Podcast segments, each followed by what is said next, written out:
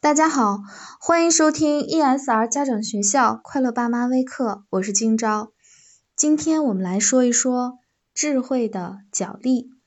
有些时候啊，我们会发现孩子变得挺难缠的，这也不行，那也不行，平时约定好的也不遵守了，脾气还特别大，这是怎么回事呢？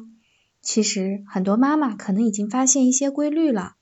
往往孩子瞎胡闹了一会儿之后，我们发现他可能是困了，或者是饿了，或者是身体有什么不适。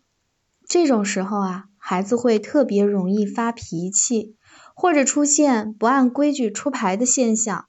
而孩子越小的时候，这种现象就会更多、更明显。这是怎么回事呢？这种时候呀，是孩子的控制权。被身体拿到了。作为一个人，我们经常会面对一种角力，一种比拼，就是身体和智慧的角力。当我们的智慧还比较弱小的时候，身体就占统治地位。我们所做的一切事情，只管身体舒服不舒服。有些时候做完了就会后悔。经常用一个词来形容这种状态，叫做昏了头了。当我们的智慧逐渐强大起来之后，就由智慧占统治地位。我们做的事情都是经过思考的。那经常形容这种状态为理智。和孩子一样，我们也会有些时候是被身体控制的，有些时候是由智慧引领的。只是啊，可能我们之前并没有觉察到这个非常细微的差别。其实很多妈妈都会隐隐约约的有感觉，有时候可能这天就会觉得自己有点心浮气躁的，就想发火。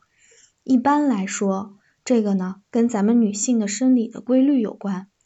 而这种时候啊，往往孩子如果到我们面前来，会特别容易引起发火，然后妈妈们又后悔。所以啊，建议妈妈们仔细记得自己每月的那几天。那么在他到访的前后一周时间中，那么都随时有可能进入这种被身体所控制的状态。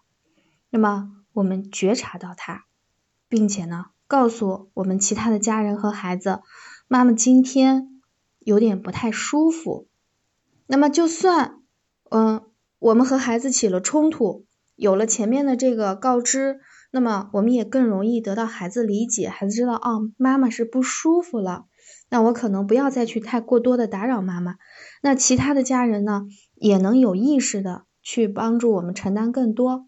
这样的话，我们就能尽快平稳的度过这个时期啊。我们休息过来了，那么智慧又能拿到统治权。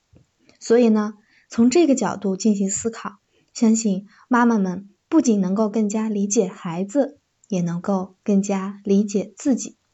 今天就到这里，感谢收听，快乐就是这么简单。